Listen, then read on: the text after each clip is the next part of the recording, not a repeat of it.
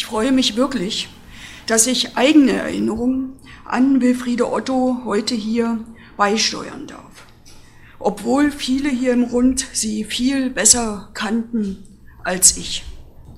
Aber ich war zehn Jahre lang Landesvorsitzende der Berliner PDS. Und viele Geschichtsdebatten der PDS in den 1990er Jahren wurden hier in Berlin angestoßen. Das hatte Gründe. Zwei möchte ich hier andeuten.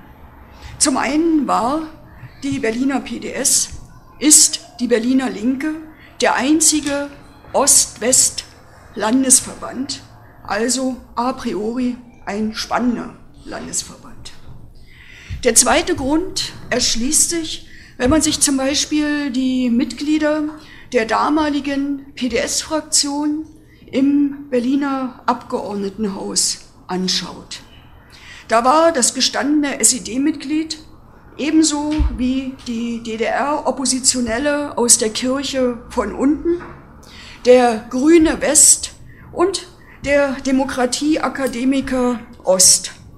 Kurzum, es waren eine Zeit und ein Mix, bei denen widerstreitende Auseinandersetzungen über die DDR unausweichlich waren. Und dabei waren uns viele Mitglieder der historischen Kommission bei der PDS sehr nahe. Ihr Rat war gefragt und ich habe ihn auch gesucht. Die Episode, die ich zur Illustration erzählen will, spielte wenig später. Ich lese sie einfach aus meinem Buch Gottlose Type vor. Sie ist überschrieben mit Einheitspartei. Es war Ostern 2001. Das Internet war schon erfunden. Unsere E-Mails kreuzten sich im Stundentakt. Damals war ich stellvertretende Vorsitzende der PDS und mit Gabi Zimmer, seinerzeit Vorsitzende, einig, dass wir als neue Linke mit einer Geschichtslüge der SED aufräumen müssen. Es ging um die Vereinigung der KPD und der SPD 1946 zur SED. Sie jährte sich zum 55. Mal. Zu DDR-Zeiten wurde sie als Sieg über die Spaltung der Arbeiterklasse in der Zeit des Faschismus gepriesen. Viele Sozialdemokraten wollten diese Einheit damals. Andere waren dagegen. Und etliche erlitten darob schlimme Repressalien. Historiker, die der PDS nahestanden, hatten längst die SED-Legende erschüttert. Aber noch gab es keine offizielle Erklärung der PDS-Spitze dazu. Der Text, an dem wir feilten, musste Kritik aus allen Himmelsrichtungen standhalten. Er durfte auch nicht eine Fehldeutung einer komplexen Geschichte durch eine andere ersetzen.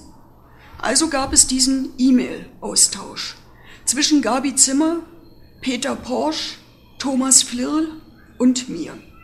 Allesamt Mitglieder des PDS-Vorstandes. Nach den Feiertagen wollten wir die gemeinsame Erklärung der Presse vorstellen, möglichst in einer Gesprächsatmosphäre. Also einigten wir uns auf eine kleine Runde mit drei Journalisten. DPA, Tagesspiegel, Neues Deutschland. Das war gut gedacht, nur schlecht gemacht.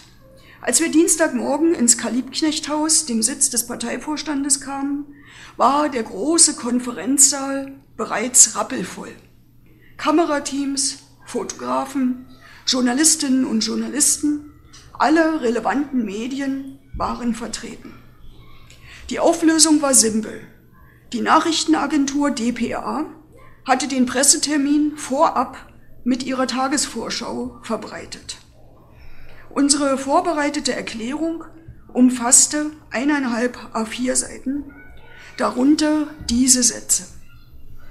Auf dem Sonderparteitag im Dezember 1989 hatte sich die SED beim Volk der DDR dafür entschuldigt, dass die ehemalige Führung der DDR unser Land in eine existenzgefährdende Krise geführt hat. Dazu stehen wir und wir meinen aus heutiger Sicht, dies sollte die Vereinigung von KPD und SPD einschließen, denn die Gründung und Formierung der SED wurde auch mit politischen Täuschungen, Zwängen und Repressionen vollzogen. Das schlug ein.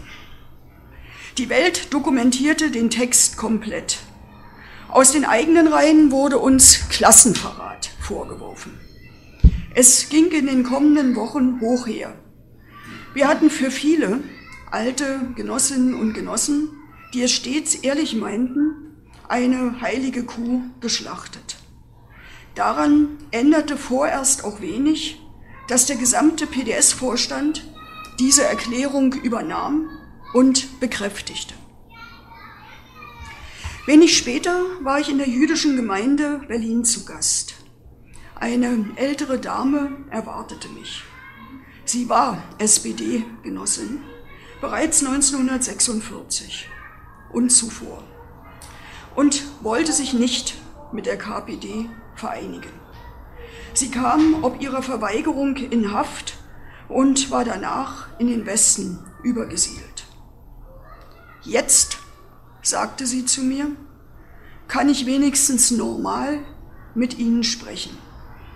Sie haben mein politisches Schicksal anerkannt. Endlich. Soweit die unfrisierte Erinnerung aus meinem Buch. Und ein Zusatz. Die Formulierung im Text, Historiker, die der PDS nahestanden, hatten längst die SED-Legende erschüttert, meinte besonders Wilfriede Otto. Sie hatte uns damals auch bei der zitierten Presseerklärung beraten. Nun will ich meinen Beitrag hier nicht problemlos schließen.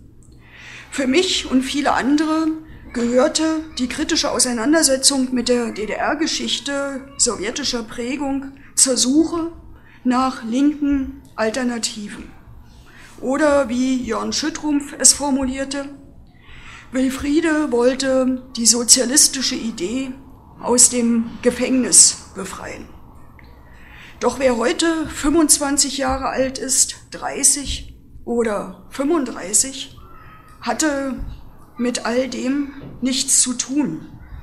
Sie haben diese Geschichte nicht erlebt.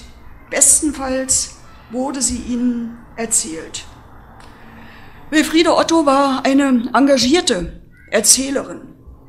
Und wir brauchen weiterhin solche Erzählungen. Gedankenfreiheit und Freiheitsgedanken. Ich danke Ihnen.